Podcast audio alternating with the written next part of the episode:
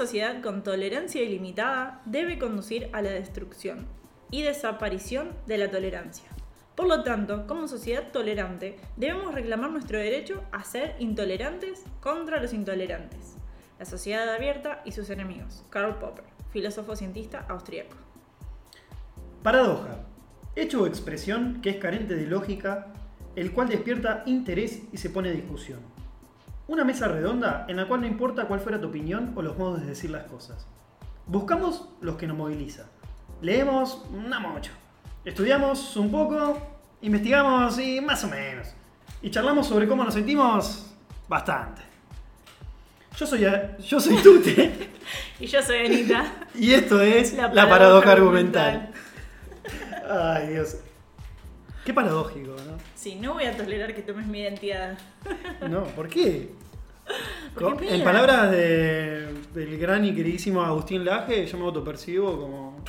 Vos percibiste como quieras, Anita soy yo, querido. Sí, el gran y querido fue eh, anecdótico y paradójico.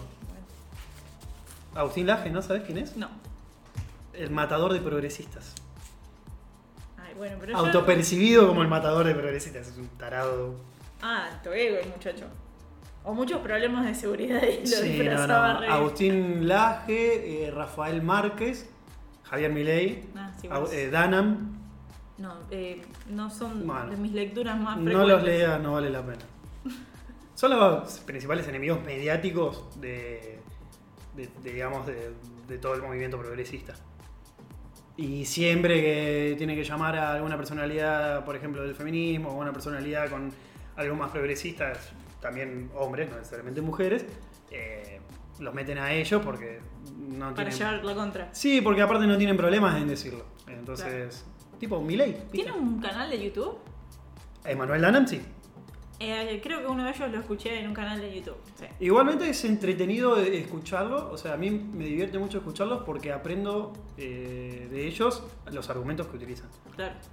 Porque me hubiera gustado que todo lo que ellos leyeron lo hubieran leído y no hubieran llegado a esas conclusiones estúpidas que tienen. Claro. No tan sesgadas, digamos, no tan cuadradas. Exactamente, no tan sesgadas, pero digo, ¿por qué una persona que lee tanto tiene una opinión tan sesgada y tan acotada de los otros y tiene que meterse tanto en lo que siendo las personas dejar romper las pelotas? Y bueno. Paradójico. ¿Cómo andas, Anita? Bien, tú te bien, bien. La verdad que muy bien. Eh, ya casi que te diría normal como que ya recuperé mi estado corporal y mental, bueno, mental más o menos, normal, pre-COVID, te diría casi. Muy bien. sí, sí, sí. Eh, tuve una semanita después del encierro, que creo que lo hablamos, que físicamente yo quise volver a hacer el mismo ritmo de vida que llevaba normalmente y era entrenar cuatro veces a la semana, trape y acrobacias. Eh, y bueno, nada, eh, no pude. El cuerpo me dolía muchísimo. Y además como que emocionalmente quedé en baja total, cansancio y mucho sueño. Eh, después ya la semana, bueno, visité a mi amiga de Maradero, que fue como un cambio rotundo, porque bueno, la vi después de un año y medio de no, vernos. Eh, fue mamá, así que conocí a Ari, un bebé hermoso, lo amo. Y salir de San Nicolás fue la gloria. No me di cuenta que me sentía tan como ahogada, como contenida. No poder salir de un mismo lugar hizo que me moviera bastante acá adentro y como que redescubriera eso que yo tenía, que era, bueno, encerrada puedo hacer cosas. Empecé a dibujar, pinté un montón de cosas. Eh, inclusive entrené en el encierro. ¿Cultivaste champiñones? Cultivamos champiñones, hice el jardín en el balcón, que bueno, últimamente me colgué de regalo, pero me están esperando. Eh, de todas maneras necesitaba salir y cambiar un poco el aire y me sirvió completamente. Sí, para como Varadero es un, es un pueblo, digamos. Sí, pero es re lindo. Sí, sí, no. Sin desmerecerlo, es un pueblo. A eso me refiero. Hay mucho aire libre. Sí, es un pueblo tipo ciudad, pero.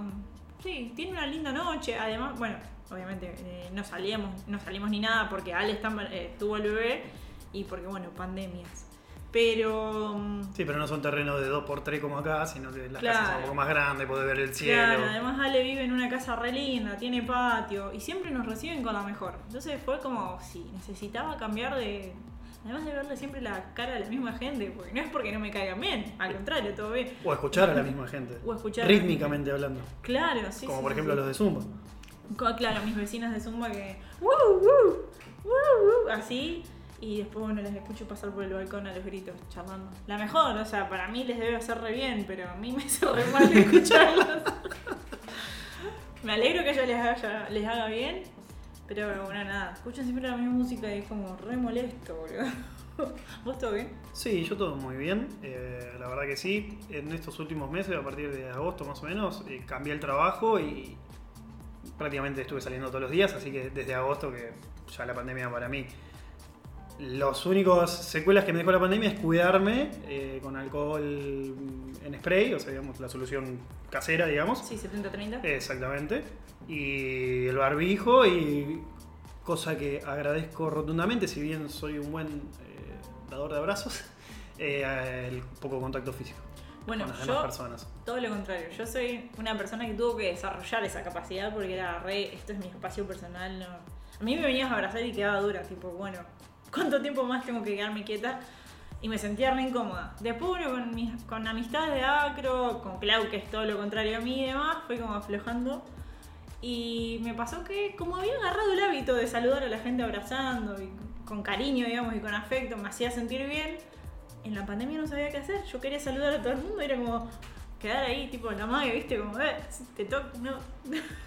Horrible, re incómoda, además que re pasa. nasal. A mí me pasa con gente eh, que no lo han naturalizado, que lo entendés. Claro. Entonces yo hoy, por ejemplo, me encuentro, eh, no sé, eh, hablando con gente que es gerente de fábrica, por ejemplo, son gente, algunos de 60 años, claro, que vienen y están acostumbrados a saludarte con la mano porque son así y, y todo lo demás. Entonces yo voy con el puño cerrado, como cual pendejo de, de 30 años, Hey, que saluda a sus amigos, hey brother, ¿cómo andás? ¿Todo bien? Y él viene con la mano abierta y como que ahí ya se, hay un, eh, No o sea, no hay un roce, pero, pero como que... Se corta. No, pará, flaco, o sea, no, es- no te estoy hablando así porque tengo 30 años, te estoy hablando así porque es mínimo contacto físico. Claro, sí, sí, total. Y, y no se lo puedo decir porque en definitiva me da de comer. Te lavas con alcohol después tú te lo pasas. sí, exactamente. Así que bueno, Anita. Nada, ¿querés mandar un saludo a alguien? Le voy a mandar un saludo a Clau, pobre, que está confinado a campana hasta, previo, hasta próximo aviso. Eh, está laburando, así que nada. Y a Ricky, que es nuestro más fiel oyente desde MSN Podcast. Desde MSN. ¿Cómo ¿Qué MSN? dije? ¿Qué MSN? Sí, el que tenemos con los chicos. El podcast anterior. Manija super nostálgica. Bueno, era MSN, haciendo referencia a MSN. Nos escuchó todo, boludo. Tenés que sentarte. Igual yo admiro que haya escuchado completo el capítulo que hicimos que nunca salió, el del Señor de los Anillos. Me dio una devolución y todo. Completo. Ese fue bravo. Ese Igual lo disfruté un montón, yo me acuerdo. O sea, estuvimos, ¿cuánto? ¿Tres horas? ¿Cuatro horas? Sí, estuvimos uno para grabar y después dos horas y pico grabando. Y después, obviamente, para hacer un cierre que nunca nos desconectábamos. bueno, pero igual fue plena pandemia, encerrado sin ver otras caras que Sí, no, fue, un fue Fue una locura. Sí, fue una un locura. intercambio heavy, estuvo, estuvo bueno. Fue una linda compañía para mí.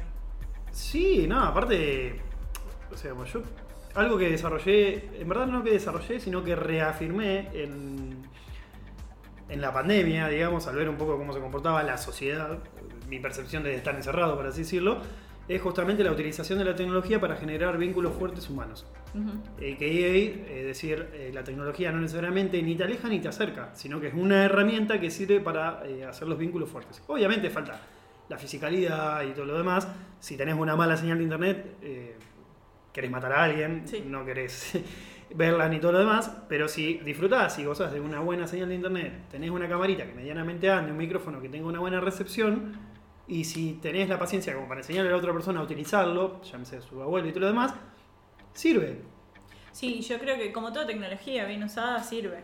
Eh, A mí me pasa esto, por ejemplo, ahora que mi, mi novia Reni, a la cual le mando un saludo, eh, que la amo mucho, ella está en Brasil. Eh, Entonces, eh, yo me, me ima- me imaginaba antes que me contaban mis abuelos o gente un poco más grande, no tanto mis abuelos, sino también mis, mis viejos, porque hay que, no hay que olvidarse que no es tan reciente todos estos cambios de tecnología, internet y, y Messenger y WhatsApp, por lo menos vos y Ciudadanita creo que recordamos las épocas de Messenger. sí. Por eso justamente MSN Podcast. eh, que se hablaban por cartas cuando se iba uno lejos. Y decía, y, y eso nos enamoraba, ¿no? no esperar tres meses. Y yo digo, por Dios, tres meses. Tres meses sin Sin recibir una noticia. Sin dudas trabajaban bien la ansiedad. Yo creo que algo que trajo la tecnología negativo es la ansiedad. Yo no la controlo. A mí la pandemia me hizo pedazo con el tema de la ansiedad. Yo lo venía trabajando con el tema del entrenamiento, el de esperar, el concentrarme, el qué sé yo, y bueno, fue como, oh, señora, ¿qué le pasó? La ansiedad es... La tecnología te da eso. O sea, no esperas y lo tenés al segundo, al instante y ya, todo. Y si no te gusta algo, lo cambias y también te lo O sea, es como heavy. Pero a nosotros lo que nos pasó fue que había llegado a un punto como que ya me saturaba el tema de- del intercambio online. Pero lo que yo siempre reafirmaba era lo siguiente, al menos tenemos el intercambio online, o sea, no significa que no sea real. O- en Claro. ese momento era lo, lo- lo más real que podíamos llegar a tener, o sea, era imposible. Yo, yo le decía, claro, mis hijos estaban en Villa y por meses no los pude ver y estamos a 20 minutos.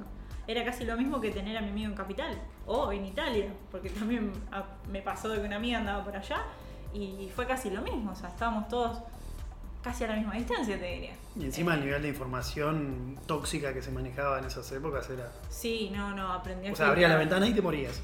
sí, no, aprendí a filtrar. Ah, bueno, algo que agradecí a la pandemia fue el silencio de esta zona, que normalmente puede que se lleguen a escuchar esos eh, soundtracks de fondo que tenemos, son motos y cosas que están pasando por la calle. Sí, tenemos buenos micrófonos Sí, ponele. que captan. Tenemos lo mejorcito de lo que podíamos tener. De lo que podríamos tener, exacto. Lo que nos falta ahora es hacer una caja aislada ahora. Claro, sí. Capaz que- Aislante, aisladora. Bueno, sí, se me termina el contrato acá, así que seguramente nos movamos a un lugar un poquito más grande. Mirá vos, estudio B. Lo, bien. lo- lo voy a preparar. Hay que hacer un cartel. Sí. Sí. En definitiva. Así que bueno, y hablando un poco de todo esto, de la pandemia, de la ansiedad y todo lo demás, la idea y la paradoja que se nos ocurrió para hoy en día, justamente de la mano de Karl Popper, es eh, la paradoja de la tolerancia, eh, que está vinculada y desarrollada por él dentro de lo que es la teoría de la elección y de la, de la decisión, mejor dicho, la cual establece cómo defendimos nosotros frente a diversas situaciones y tomamos los caminos a través de conjeturas, la cual generalmente termina siendo para nosotros la mejor, aunque después pueda o no serlo, o sea, tiene una consecuencia positiva o negativa, pero en esa conjetura, en ese camino, nosotros tomamos la mejor decisión que, que creemos que es la mejor decisión para nosotros. La más lógica para nosotros, digamos. La más lógica o la mejor no necesariamente tiene que ser todo lógico, pero, pero sí. En base a nuestro razonamiento. En base a nuestro razonamiento y nuestras propias conjeturas. Esto fue muy importante porque básicamente lo, eh, digamos, la decisión era a través de una experiencia propia y personal y un proceso mental y no como antes que todas nuestras decisiones estaban arquetip, arqueti- Arqueotipia. arquetipadas, arquetip- arquetipadas, ahí Sí. está. arquetipadas por eh, experiencias pasadas, inclusive eh, antes nuestro, o sea que eran producto de nuestra historia o de la historia de nuestra descendencia por experiencia, que siempre tenía un, un bagaje histórico. Entonces como que esto rompió con eso. Así que bueno, ahí apareció justamente eh, Karl Popper. Entonces, dentro de la sociedad abierta y sus enemigos, se estableció lo que es la paradoja de la tolerancia. Esto eh, fue en 1945. Fin de la guerra. Fin de la Segunda Guerra Mundial, una época, digamos, de bastante eh, nefasta y oscura dentro de lo que era, de cómo se estaban dando las líneas de poder de- del mundo, y como que la tolerancia estaba ahí a flor de piel. ya sea con el racismo, con el antisemitismo, con el anti... sí, sí, ¿Antisemitas? Sí, antisemitas, y que nazis, y todo lo demás. Entonces lo que él establecía, como bien dijo Anita, en la frase, era de que nosotros lo que somos los tolerantes, o sea, lo que levantamos la pancarta de, de la guerra y ganamos contra los intolerantes, no solo que debe ser derecho contra los intolerantes, porque si no los intolerantes nos pasan por arriba. Y una de las cosas en este enunciado que, que él dice, y tuvo muchos detractores, como toda idea revolucionaria por supuesto, es que hay muchas lagunas y muchos recovechos de la teoría que dejan espacios a que uno pueda, digamos, utilizar este, este argumento como escudo argumental, digamos, para justificar un accionar. A veces malo, como por ejemplo los neonazis de hoy en día, que establecen y dicen, eh, yo soy libre de pensar lo que quiero, aunque esto no te guste, llámese un nazismo. Y reivindican códigos arcaicos y además nefastos. Exactamente. No tengo problemas con que sean arcaicos. el- lo que me molesta es que sean violentos. Claro. Y esa fue una de revis- un revisionismo a través de cartas que él hizo, en intercambios de cartas, eh, en base a, a la teoría planteada.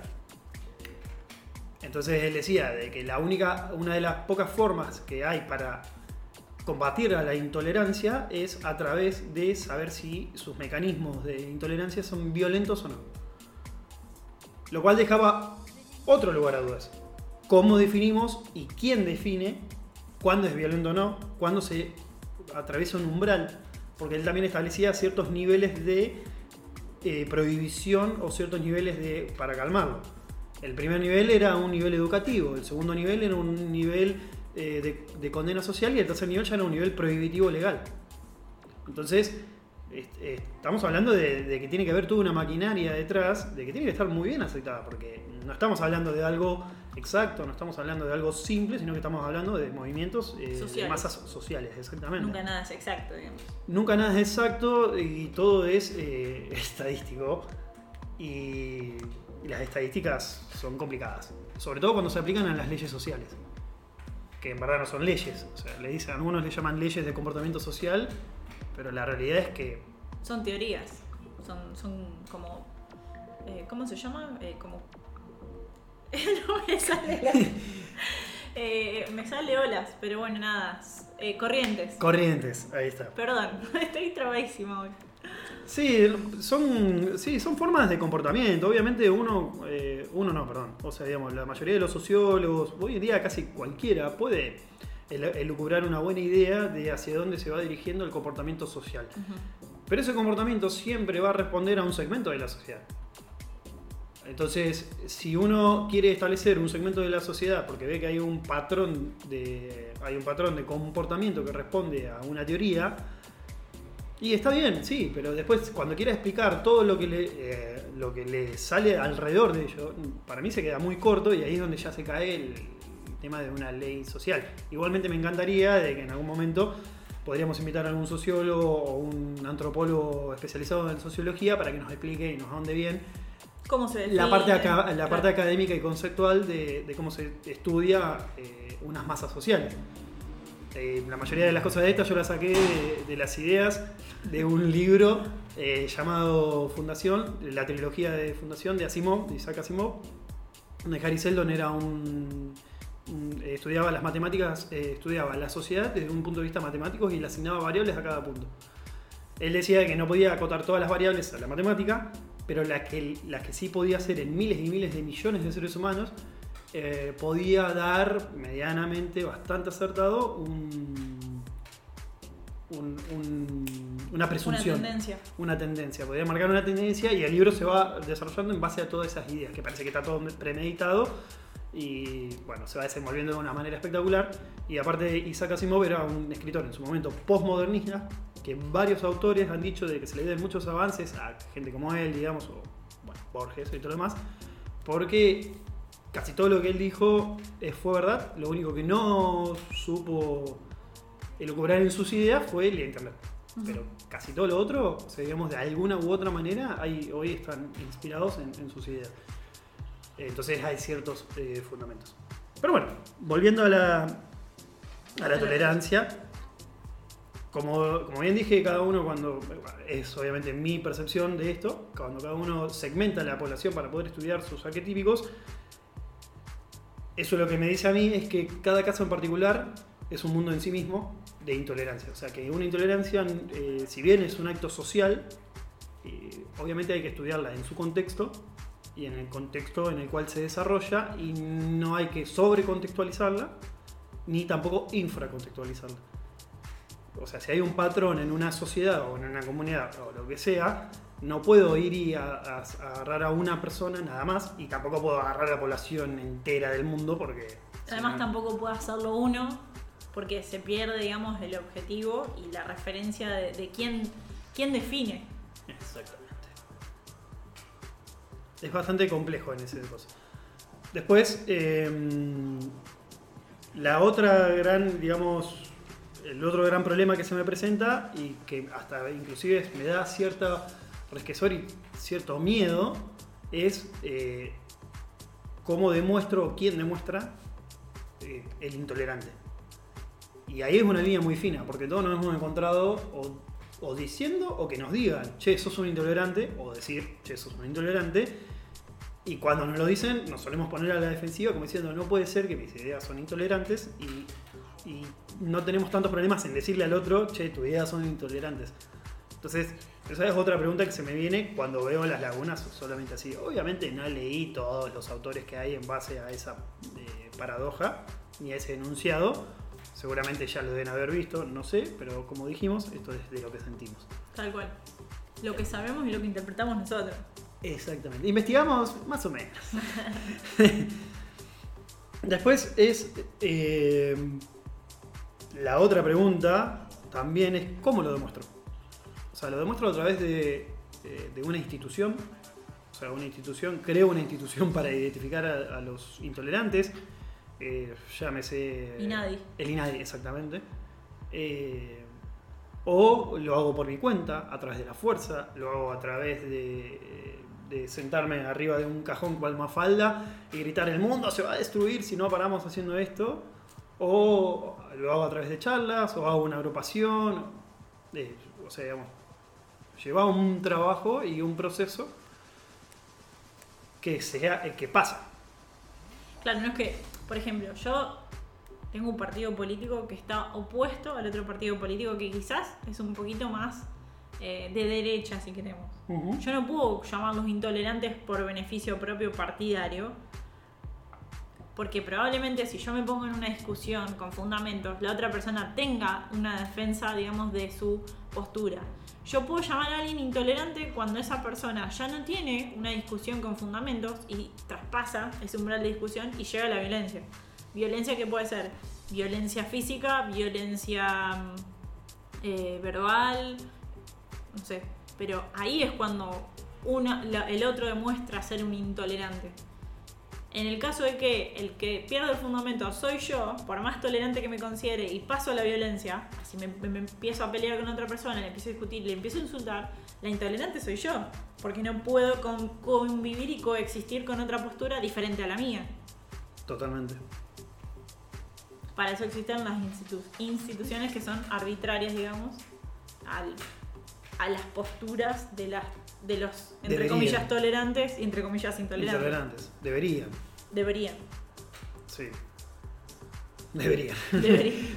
bueno, como todos sabemos, lo social a veces, muchas veces está atravesado por situaciones X. y bueno, X.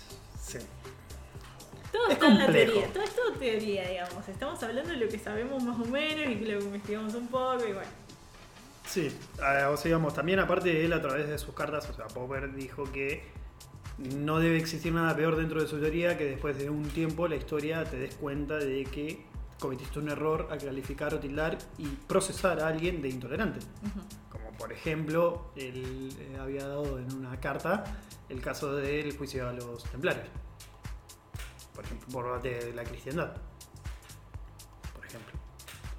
O eh, también eh, había dado algunos juicios de guerra, pero muy puntuales, en casos muy polémicos, que bueno, obviamente están totalmente sesgados porque tenían...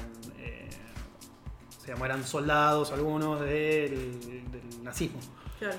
Y bueno, o sea, no hubo una opinión sesgada, un poco más polémica, pero bueno, Es muy difícil. es muy difícil, Es muy difícil. en Pero- definitiva. para, digamos, eh, determinar, no, el accionar que una persona que se considera tolerante debería tratar de hablar cuando considera que el otro es un intolerante, digamos. Decir, por ejemplo, estás en una reunión de padres y hay tres o cuatro antivacunas, no deberíamos tolerarlo. Deberíamos, che, pará, ¿por qué? Mirá, estas son las estadísticas. Yo hoy leía una noticia de Infobae que hablaba sobre, sobre la vacuna eh, del COVID y mm, hablando con otra persona había interpretado que, leyendo la misma noticia, eh, perdón los ruidos de fondo, son del edificio. Eh, habían, leyendo los dos la misma noticia, esta otra persona había interpretado que la noticia decía que eh, personas que habían recibido la vacuna en Estados Unidos habían generado una reacción de vírica autoinmune, es decir, habían desarrollado una enfermedad autoinmune que eh, mataba las plaquetas y generaba que eh, moretones al principio, que eso podía llegar a, derivar en problemas de coagulación y bueno, si se agravaba podía llegar a generar hemorragias y demás. Pero directamente que la vacuna lo generaba. Entonces yo digo, bueno, para. yo no tengo todavía una postura formada en cuanto a vacunas, porque la verdad es que no lo investigué. Si a mí me toca, y bueno, yo creo que me voy a vacunar. Obviamente, esto lo estoy diciendo Ana hoy. El día de mañana no lo sé, porque todo el tiempo está saliendo información nueva y todo el tiempo se están descubriendo cosas nuevas. Claro, antes de tener la aguja y adelante, digamos. Pero bueno, cuando esta persona me lo dice, digo yo, mmm, tan así.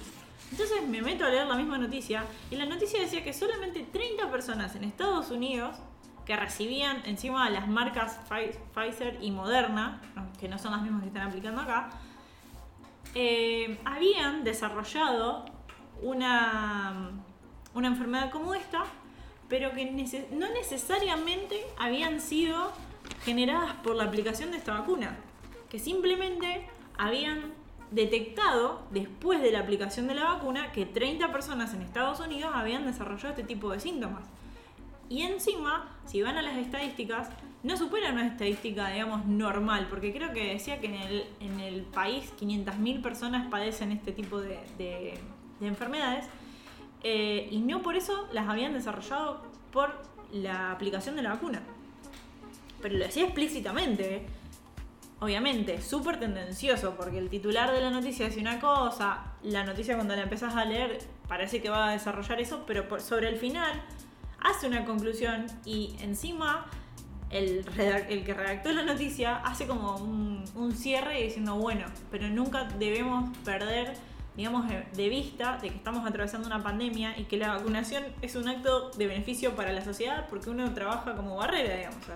si yo me pongo la vacuna y yo no me enfermo, protejo al que no se la puede aplicar. Y eso me hizo entender que muchas veces uno tiene que hablar obviamente uno tiene que hablar con fundamento, porque si vamos a hablar y vamos a pelear directamente, probablemente yo a la otra persona le genere la, digamos, la reacción contraria a la que yo quiero generar, digamos, que es que esta persona se ponga a leer, por lo menos antes de salir a hablar de algo que quizás no sabe, porque o que está sesgado o que solo leyó una parte de la información que le llegó. Y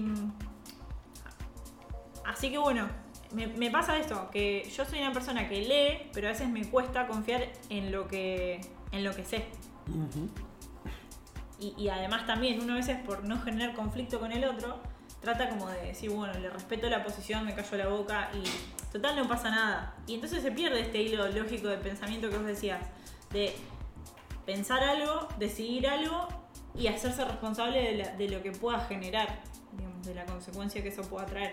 Entonces yo antemano evalúo la consecuencia y si lo decido, lo decidí, digamos, consciente y tengo que ser responsable. Totalmente. Yo, por ejemplo, este es mi caso particular, eh, así como vos, hoy en día no tanto, pero antes cuando tenía digamos, mi trabajo rutinario, eh, o sea, digamos, básicamente de 8 horas de estar sentado en un lugar y hacer un trabajo rutina que era totalmente sencillo, por lo menos para mí. Y aparte estaba estudiando em, Nutrición. licenciatura en nutrición, que todavía me queda un año para terminarla. Eh, me metí en el mundo de lo que son las publicaciones científicas.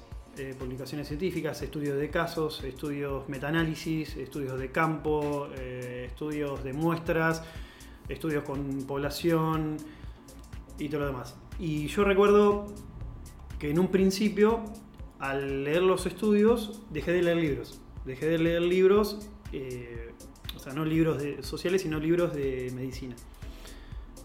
O sea, antes mi estante estaba lleno de, no sé, de tórtora, de, bueno, tórtora es porque es el más común de todos, eh, en este momento no me acuerdo, los, los, demás había como cuatro de fisiología, por ejemplo.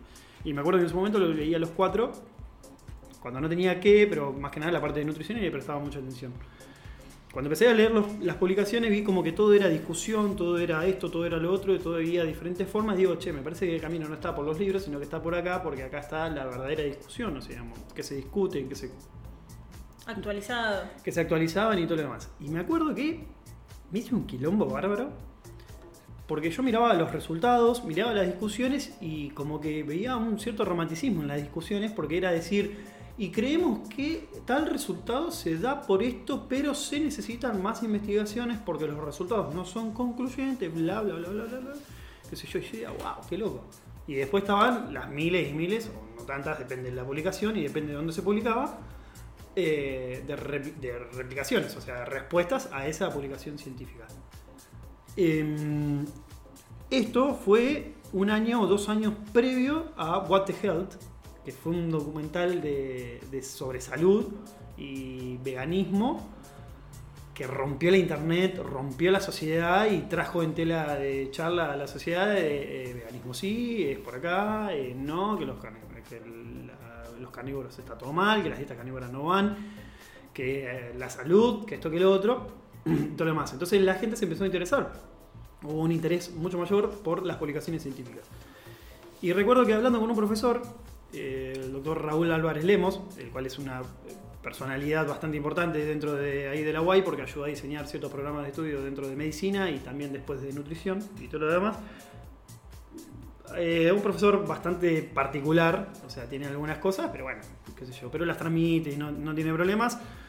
Eh, me dijo o me enseñó a leerlos un poco a, los, a las publicaciones científicas y me dijo que más que a los resultados debería prestarle atención a la redacción de los mismos. No tener que subestimar ni infravalorar cuando en una publicación científica dice podría.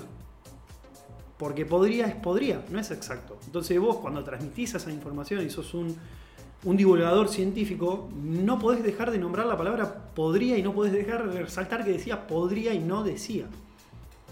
Por ejemplo, cuando se habló del caso de las vacunas y el, autismo, era, las vacunas podrían, ¿por qué? Porque el tipo estudió que justo en un momento hubo una vacuna, atácate el acoso, entonces desarrolló un autismo que no había causa anterior aparente, entonces la vacuna podrían. Claro, cuando los medios vieron eso, el podrían se lo metieron por el traste y dijeron, no, ¿qué podrían? La vacuna causa autismo y punto y chavo y todo lo demás. Llegó al punto de que se tuvo que retrasar, el tipo tuvo que salir a pedir perdón, salió a pedir perdón, o sea, hubo disculpas, disculpas públicas por todo el revuelo causado. Le cancelaron la matrícula. Le cancelaron la matrícula y todo lo demás. Pero en definitiva, el estudio decía podría. Lo que pasa es que cuando hay ciertas eh, toques, digamos, de ciertas instancias de aprobación de una publicación, de una publicación, que se la saltió, entonces ese fue el problema también, porque si no dicen que en ciertas instancias de revisión se le hubieran revisado y le hubieran dicho, che, pará, porque no, No da. no da. No da, querido. Eh, entonces no hay que subestimar. Y para eso, para no poder subestimar, hay que tener criterio. Para, no tener, para tener criterio hay que ser eh, hay que ser estudiado en el tema particular que uno está estudiando. Porque, por ejemplo, si yo quiero estudiar una revisión sobre una ruta metabólica de un compuesto, de un nutriente alimentario en particular, y yo no puedo no saber previamente haber estudiado 4 o 5 libros con esa ruta metabólica de compuesto en particular para ver una actualización o una revisión de esa ruta metabólica. Porque si no voy a decir, che, o esta es la verdad, o no es la verdad, no voy a tener criterio para decir si esta es verdad o no, y charlarla con otro, aparte. Eh, lo mismo para cualquier cosa. si yo quiero hablar de una teoría social, no puedo no saber las teorías sociales preexistentes, o por lo menos debería hablar con alguien que entienda e interprete lo que yo estoy sintiendo para poder ponerle palabras. Darte eh, una confirmación. dar- digamos. exactamente, darme una, darme una confirmación o una O refutación. Una refutación, claro. Por ende, sí o sí, el acto de conocimiento y el saber para mí es un acto social eh, en el cual yo le digo al otro, che, pienso esto, y me dice no o sí, y bueno, hablemos y sigamos hablando. Por lo cual este programa existe también. Así que bueno, em, criterio. Hay que tener mucho cuidado con las publicaciones científicas porque es como que se los tiene ahí en el estándar alto de todo lo demás, pero hay mucha, o sea, las normas APA, por ejemplo, no por nada las normas APA de publicación son estudiadas por psicólogos y eligen ellos los conceptos y, dónde tienen que ir. O sea, hay que tener mucho cuidado y hay que estar muy preparado para leerlos. Y si no, es un camino muy oscuro, digamos, de entrada ahí. Sí, también puede generarte lo mismo que leer otras cosas, digamos, te terminas sesgando y terminas generando, porque es científico, crees que está bien, crees que digamos, está, es exacto. Y bueno. Bien, bueno, exactamente. Aparte, digamos, por ejemplo, otra cosa de, acá de lo que em, de, las, de las cosas que hay que tener mucho cuidado es que inclusive en la tolerancia, digamos, en la sociedad abierta y sus enemigos, él decía que eh, uno de los principales enemigos de la tolerancia es la tolerancia excesiva. O sea, el creer que yo soy eh, tolerante y el dios de la tolerancia, básicamente. Entonces, él decía eso. Que yo no puedo ser ni excesivamente tolerante ni obviamente tan laxo. O sea, tengo que tener un justo balance y tengo que encontrarlo. Eh, porque si no es autodestructivo. Y bueno, haciendo pie con, esta, con esto que vos estás diciendo, eh, me ha pasado un montón de veces escuchar, no porque es cultural, no porque es religioso. Tradición. No porque es tradición. Entonces no se puede ni siquiera eh, criticar ni interpelar. O sea, es exacto y es lo que es porque es así. Y también me pasó a escuchar, no, porque hace miles y miles de años que se practica. Bueno, hace miles y miles de años se practica, bueno, no sé si miles, pero hace muchísimos años se practica la mutilación genital femenina y no es algo bueno. Y quería traerlo a colación porque el 6 de febrero fue el Día Internacional de la Tolerancia Cero con la Mutilación Genital Femenina, en referencia a una declaración realizada por Estela Obasenjo, que fue primera dama nigeriana entre el 99 y el 2005, y portavoz de la campaña contra la mutilación genital femenina, Em, en el marco de la conferencia africana de prácticas tradicionales que afectan la salud de mujeres y infantes. Se, este encuentro fue el 6 de febrero del 2003. ¿Qué es la mutilación genital femenina? Es un procedimiento que se realiza a mujer y mayormente niña con el objeto de alterar y lesionar y o lesionar en realidad sus órganos genitales sin una justificación médica, sin una necesidad fisiológica. Eh, son decisiones totales o parciales que no traen ningún tipo de beneficio a la salud y que pueden generar complicaciones físicas digamos, en el momento en el que se las está practicando y a futuro. Eh, ¿Qué son?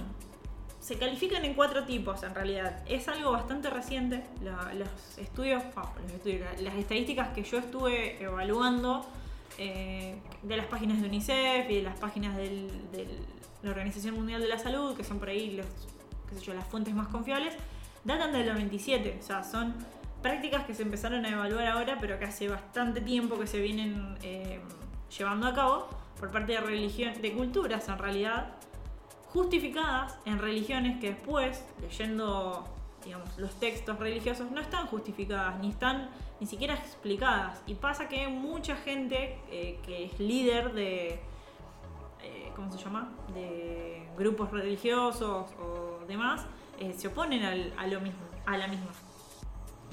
entonces, en teoría se dividen en cuatro clases. La primera es escisión y del clítoris, puede ser extracción o simplemente cortarlo. Eh, la segunda era corte desde labios superiores y mayores y coserlo. Eh, la tercera, perdón, corte de labios superiores y mayores. Y la tercera es con la, digamos, todas las anteriores más coserlo. Lo que hace es cerrar todos los otros orificios y dejar simplemente una salida de orina y de eh, flujos menstruales ese tipo de prácticas eh, pueden llevar a la muerte a la persona en el mismo instante. Además de que puede generar un dolor inmenso en el momento, a futuro en prácticas sexuales puede generar dolor también, puede generar hemorragias, puede generar infecciones, hay, puede generar infertilidad, puede generar quistes, y además hay estudios que se realizaron en casos de mujeres que quedaron embarazadas y que fueron víctimas de este tipo de prácticas, en las que se, eh, evalúo un leve incremento en la mortandad eh, natal, perdón, estoy retrabada.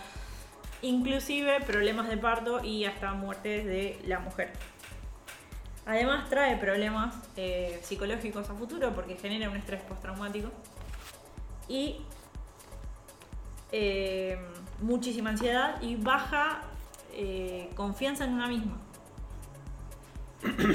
Se practica porque en teoría la mujer tiene que llegar casta y limpia y virgen al matrimonio. Entonces es una cuestión cultural, obviamente misógina machista, y que hoy en día, por un montón de convenciones y un montón de leyes internacionales, por suerte está prohibida, pero se sigue practicando.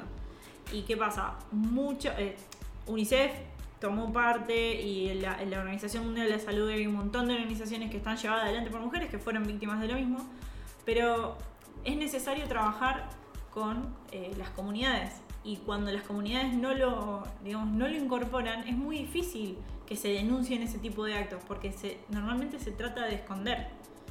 Y mm, entonces piden que la tolerancia internacional, hay un montón de países que ya, en realidad todos los países lo, lo declararon como prohibido, como práctica negativa, pero entre comunidades, vecinas y demás, se, no sé si es que se contagia, pero se comparte este tipo de prácticas y además el movimiento de masas hizo que esto se trasladara de continentes. Los mayores números que se han visto, evaluado y al día de hoy todavía se siguen viendo son en la zona de África del Este y del Norte y parte del Oeste y zonas de Asia y de Arabia y demás. Eh, los países con mayores porcentajes de niñas víctimas de esto son Somalia, Guinea y, no sé si está bien leído, pero es Djibouti. Djibouti. Ah, bien. La D se pronuncia, no es muda. Buen dato. Lo sé porque hice un modelo de Naciones Unidas y Yo también me tocó, no- Djibouti, me tocó Djibouti. Ah. O sea, no lo conocía nadie, así que No. imagínate. ¿no? Yo no lo conocía. Y se estima que entre 100 y 140 millones de niñas, mujeres en el mundo, han sido sometidas a algún tipo de prácticas. De las tres que nombré, hay cuatro. La cuarta involucra a cualquier tipo de lesión que se pueda generar en la zona genital. Muchas de ellas están, eh, son quemaduras, digamos. Eh, es una locura. Yo cuando me puse a leer no lo podía creer. Porque uno de este lado del mundo dice, ah, no, esas cosas no puede ser que pasen. No te enterás, pero pasan. Por suerte hay muchísimos iconos de- del cine y del arte y de la, cultura internacional que han sido voces. Algunas desgraciadamente han sido víctimas, pero han visibilizado muchísimo el problema y hacen que al día de hoy haya un gran movimiento en contra de esto. Obviamente falta.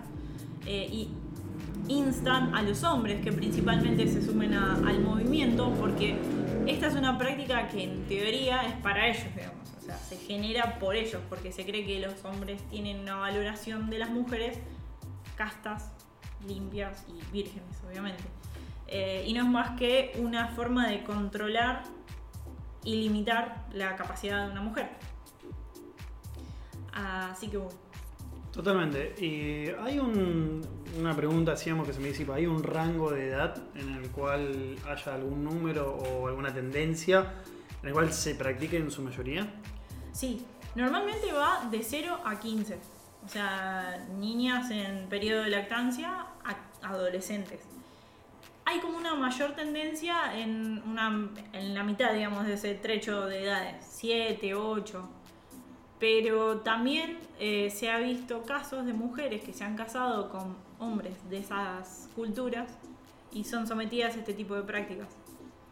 Eh, al día de hoy, eh, lo padecen 91,5 millones de niñas. Y anualmente corren riesgo de ser víctimas 3 millones de mujeres y niñas cada año. Es Es una un locura. numerito, un Sí. numerito importante. Sí, sí, sí. Es una locura. Yo no lo podía creer. Me enteré de esto hace relativamente poco tiempo en realidad, porque vi una charla TEDx de una chica que le reclamaba a la madre, porque esa es otra. El círculo es un círculo entre mujeres, en realidad. Eh, como no hay una justificación el hecho de que se pare con una práctica es como decir una pérdida de una identidad.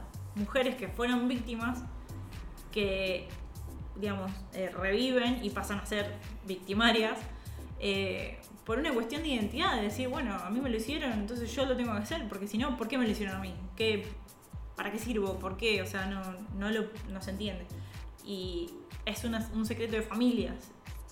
Eh, siem- siempre hay más familia eh, víctima, escuchame, eh, cómplices, tíos, abuelas.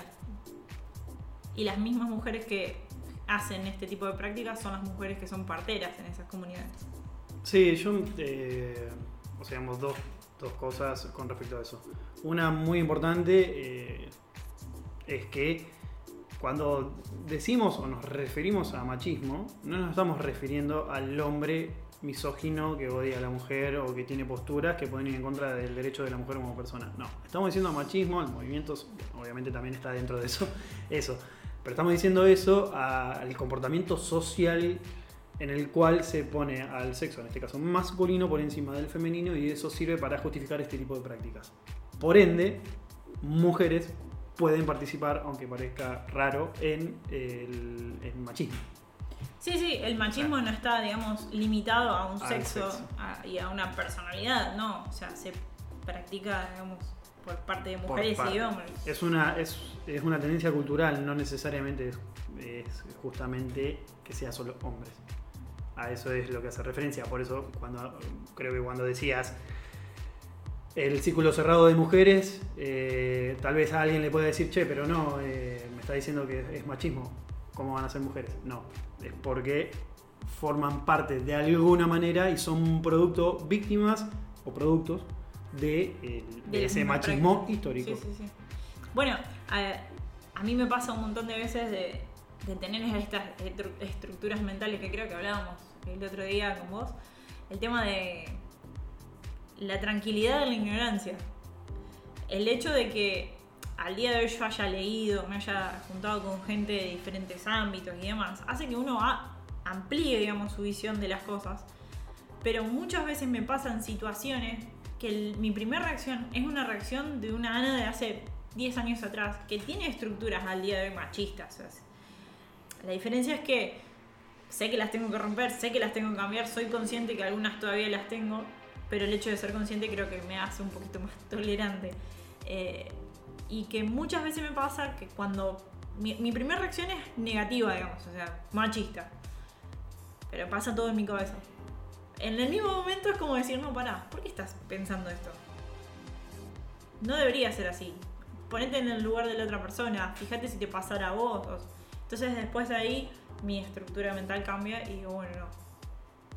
Por tantos derechos que las mujeres peleamos y, y tanto, tanta carrera que ha hecho el feminismo, no es que de un día para otro uno cambie la mentalidad, pero bueno, el hecho de que eh, la primera reacción sea una y en la misma se pone un freno y recapacitas y cambias de opinión, bueno, ahí es, ahí es, eso es lo que hace la diferencia, tanto en mujeres como en hombres. como en hombres. absolutamente. Sí, un proceso social que no lleva poco tiempo. También, eh, digamos, cuando vos hablabas de las tradiciones, de la cultura, de la historia que nos pesa en cada uno de nuestros accionares, eh, me resaltaba mucho eh, el de que generalmente cuando uno suele hablar de ello, los que practican esa cultura, esa tradición, o, lo que fuere, o ese comportamiento dictaminado por, por una base histórica, generalmente ya el solo hecho de hablar o hacer una conjetura, si vos no formás parte de, de hacer ese movimiento, si formaste y te fuiste y no lo haces más o no lo haces con el mismo fervor, los pone a la defensiva. Y digamos, yo, esto ya obviamente es una, una- una opinión mía, es si vos, persona, practicás un, eh, una tradición, eh, una cultura, en la cual la persona, la- las personas, o las, eh, sí, las personas que vos lo practicaste a esa cultura, a esa tradición, pasa un tiempo, poco o enseguida, y te dice, che, esto no estuvo bueno, no estuvo mal, me marcó para toda la vida, fue violento para mí, y lo seguís haciendo, entonces sí, no se puede ser tolerante con- contigo, Claro. persona. Y, y deberíamos hablarlo. Y lo ideal sería de que a través del consenso, de charlarlo, te des cuenta de que no, y busques una manera de que tu cultura, tu tradición pueda practicarse de otra manera, si es que es posible, obviamente hablando, y si no, que la olvides y la dejes como parte de la historia. Y está bien. Irás progresando de a poco y te irás dando cuenta que fue un pasado tuyo y está todo bien, no pasa nada. Pero- Cambia. Cambia, por favor. Me hace acordar muchas veces a, a- a- he estado en círculos de amigos hombres. Che, no se pueden hacer más chistes. Che, ahora no- nos reprimen, nos censuran. Y vos decís, está mal, no puedo ser tolerante con eso. No puedes estar haciendo ese chiste, me estás hiriendo. Ese tipo de violencia es la que uno no puede tolerar. Entonces, cambia el chiste. Hay un montón de, de humor sin herir a nadie. Y si querés hacerlo, por lo menos no lo hagas delante de alguien al que puedes estar hiriéndose, por lo menos consciente. Pero cuando uno habla de ser tolerante y hablar, tenemos que decir las cosas que están mal. Tenemos que decirlas sin llegar a un conflicto, porque en ese momento pasaríamos a ser los intolerantes nosotros. Pero hablemos, decir las cosas. Cuando ves algo que está mal, decilo. Si sos hombre y ves que tus amigos hacen esos chistecitos o, o, qué sé yo, se mandan la foto de la piba con la que estuvo la noche anterior, no, decía algo, che, no, está mal chicos. No, no va, no es así. Y mujeres, si una mina te viene a contar, che, me pasó tal y tal cosa porque, no sé, me puse en pedo anoche y, y parecía que era, no sé, yo estaba incitando a todo el mundo. No, no piensen que la mina era un gato, que, No, no, porque muchas veces me ha pasado que uno cree que, se avanzó, en realidad se avanzó un montón, pero en conversaciones que después parecen medio joda, medio no, no, la, que un gato, que qué sé yo, que... No, ponete en lugar de la otra persona y evalúa, mirá si te pasara a vos. No querrías que la gente te crea, que, que te acompañe, que decir, bueno, capaz que no era toda culpa de esta persona, no era su culpa. Y cambiar, cambiar las estructuras. Totalmente. Aparte también hablando de esto de las tolerancias y los límites, hay dos cosas muy importantes que para mí me parecen eh, destacar, que es mi experiencia personal.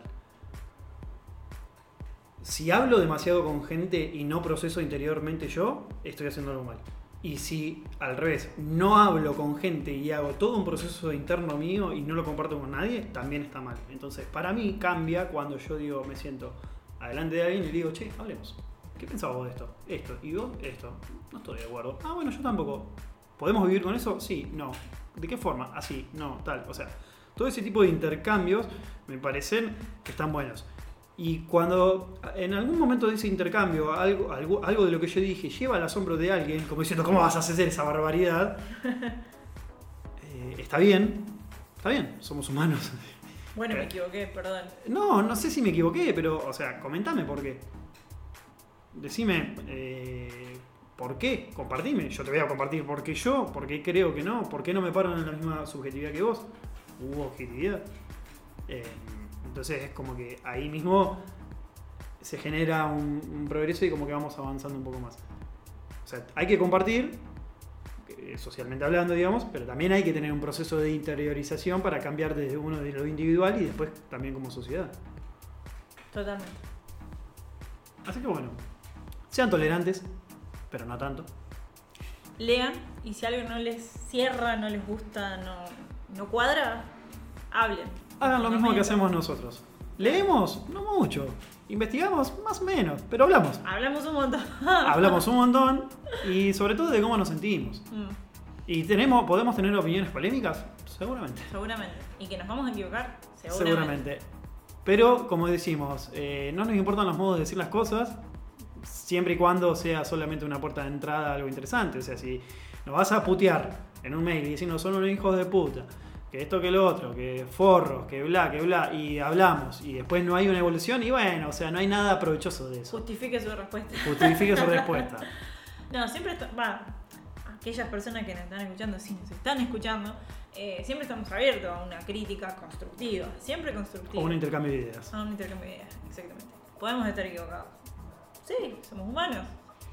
Además somos personas, va, qué sé yo, yo me considero una persona que más allá de las estructuras, cuando me dicen las cosas, capaz que me choca, capaz que me lleva un tiempo, pero trato de cambiarlas. Exacto. Tal vez no será en la charla de hoy, tal vez No. será en la próxima, pero por Quizás. lo menos eh, la disposición a tener esas charlas es lo que, por lo menos a mí, me- me hace, me hace sentir eh, una persona no sé si bueno iba a ser la palabra, la palabra que me salía era rica, pero como diciendo, Mm. sí, no, no, fue- eh, quedó más polémica que otra cosa.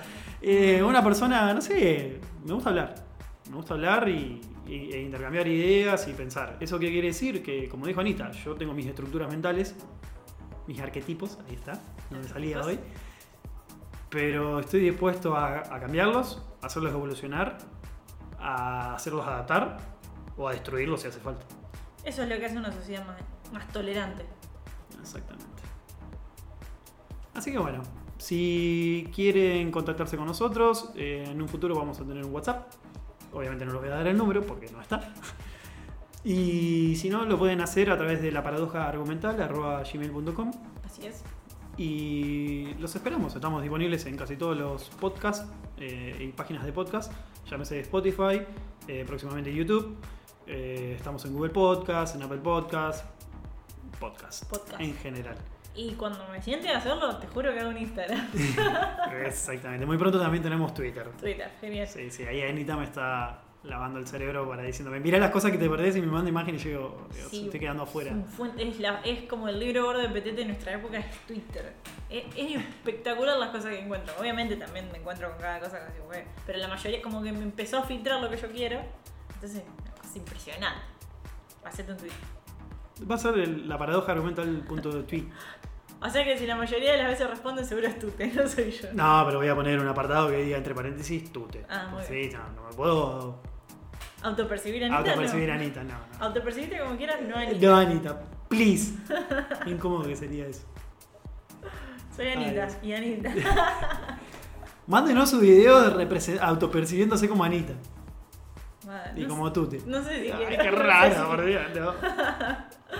Bueno, Bueno, voy a hacer los videos, Tute. Así que Ajá. dale, que tengo hambre. mi nombre es Tute Mi nombre es Anita. y esto es La, paradoja argumental. Chao.